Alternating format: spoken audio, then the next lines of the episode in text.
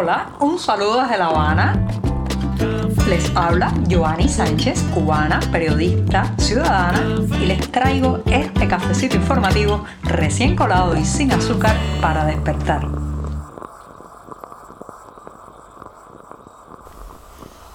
Miércoles en mitad de la semana, una jornada también para hacer un resumen de lo que ha pasado informativamente y proyectar lo que viene por delante. Además, ha amanecido hoy aquí en la capital cubana un día muy soleado y muy caluroso. Ya estamos viviendo jornadas muy cálidas aquí en la capital cubana y hoy comenzaré hablando de menos hoteles más inversiones en servicios básicos. Ese será el primer titular, pero antes voy a servirme el cafecito informativo de este 11 de mayo de 2022. Así que lo voy a poner rápidamente en la taza.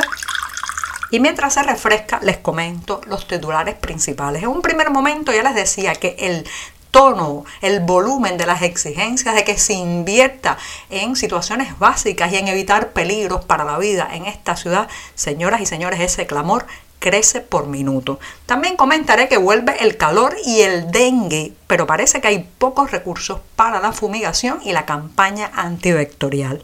Mientras tanto, cinco luchadores cubanos se fugan en Acapulco. Cada vez que sale un equipo o una delegación oficial de esta isla, pierden, pierden miembros por el camino. Y por último, un homenaje a un colega periodista polaco. Adam Michnik acaba de ganar el premio Princesa de Asturias. Así que les comentaré un poco de su biografía y su amistad con el pueblo cubano, sobre todo con sus fuerzas democráticas. Dicho esto, presentados los titulares y servidito el café de mitad de la semana del día bisagra o puente, este programa ya puede comenzar. Si eres de los que te gusta estar bien informado, síguenos en 14ymedio.com. También estamos en Facebook, Twitter, Instagram y en tu WhatsApp con este cafecito informativo.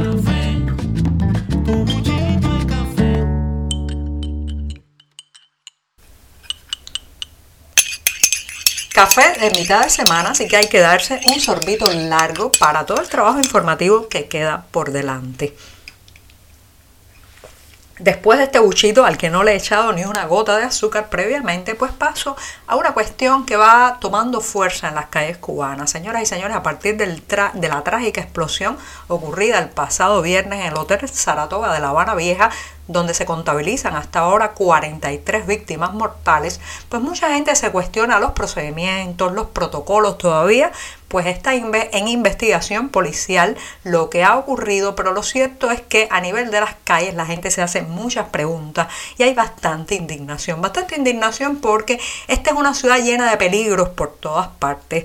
Pasamos por una esquina, hay un edificio a punto de desplomarse que lleva años deteriorándose con los balcones en un hilo prácticamente y sin embargo no hay una cinta de contención, no hay nada que advierta, no llega una brigada de demoler el peligroso inmueble que en otras ocasiones situaciones como esa se han mm, cobrado la vida de habaneros, entre esos el trágico suceso de tres niñas que murieron hace unos años tras la caída, el desprendimiento de un balcón también en La Habana Vieja. Entonces la gente se pregunta eh, cómo pueden sucederse que todas estas tragedias que le están costando la vida a la gente más pobre, a la gente que vive en los barrios también, digamos, más poblados, y sin embargo se siguen construyendo alojamientos turísticos, se sigue invirtiendo en hoteles.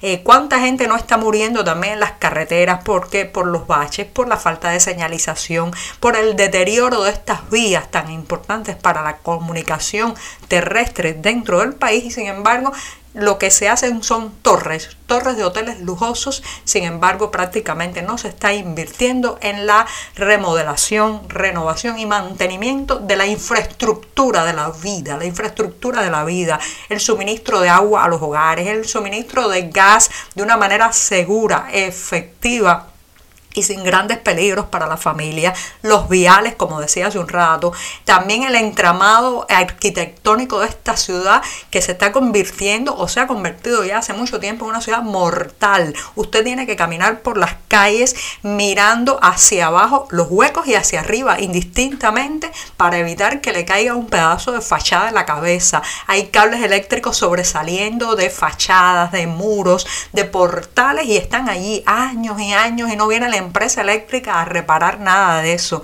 Eh, en fin, eh, uno mira esta ciudad que queremos tanto, una ciudad que tuvo en su momento cierta belleza y eh, pues siente que todo es agresivo alrededor porque está cada vez más en peligro la vida de sus residentes. Entonces, ¿hasta cuándo se va a seguir invirtiendo en hoteles que además ahora mismo están prácticamente vacíos porque no se ha logrado retomar la cuesta de eh, la llegada de viajeros y con la explosión del Saratoga, lamentablemente eso apunta a que va a prolongarse esta sequía de viajeros internacionales porque la gente también tiene miedo venir a Cuba. Bueno, entonces en medio de ese panorama, ¿qué es lo que tiene que ocurrir?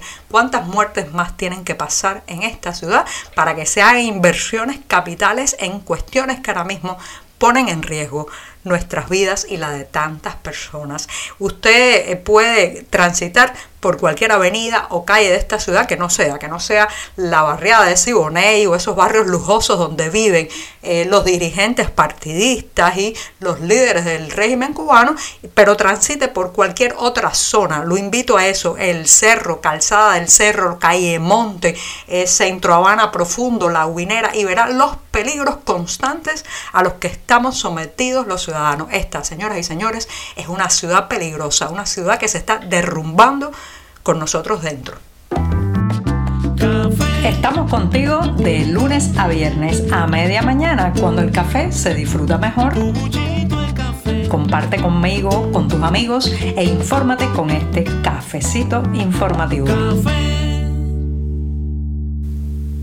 Vuelve el calor más intenso a Cuba a la medida que se acercan los meses de verano. Crece también el peligro del contagio por enfermedades como el dengue, que como saben se transmite básicamente a través de la picadura del mosquito Aedes aegypti. Otros años pues se han hecho campañas masivas de fumigación, pero este 2022 parece que los recursos y la crisis han tocado incluso a lo que fuera durante un tiempo una de las vitrinas, una de las eh, joyas de la corona de la eh, tema epidemiológico en esta isla, así como lo escuchan. Evidentemente, según reportes recogidos también por el diario 14 y medio, no existen los recursos para mantener la fumigación doméstica, la, la fumigación casa a casa por el momento y se están haciendo fumigaciones masivas en los barrios, están pasando algunos camiones por los barrios de la Habana pues eh, difundiendo algunos insecticidas para intentar aplacar eh, pues la presencia de los focos del mosquito Aedes aegypti. Las cifras de dengue ya saben, esas casi nunca las sabemos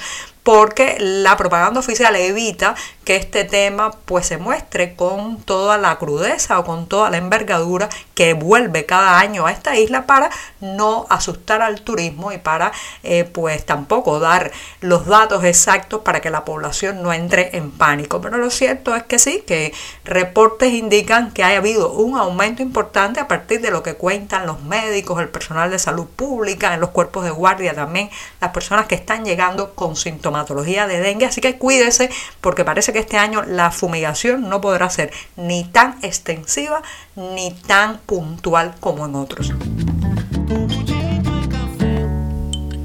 Es rara, muy rara, la delegación cubana que salga de la isla a participar en algún eh, evento internacional y que no termine con algunas bajas porque se han fugado parte de sus integrantes. Hace unos días hablábamos justamente de un coro cubano de viaje por España que llegó bastante mermado a la isla después de que numerosos de sus participantes, unas ocho personas, decidieran no regresar a Cuba. Esta vez ha sido una delegación de luchadores cubanos, sí, que participaban en Acapulco, México, en el Campeonato Panamericano de Lucha. En este caso, cinco, cinco pusieron pie en polvorosa y se escaparon de la delegación. Los dos últimos salirse fueron Cristian Solensal y Yolanda Cordero, pero antes se había ido el bicampeón mundial Ismael Borrero y los pinareños Leonardo Herrera y Amanda Hernández. Esto, señoras y señores, es un fenómeno que va a ir en aumento. El régimen no tiene ninguna posibilidad de controlar este asunto porque por un lado quiere mantener la presencia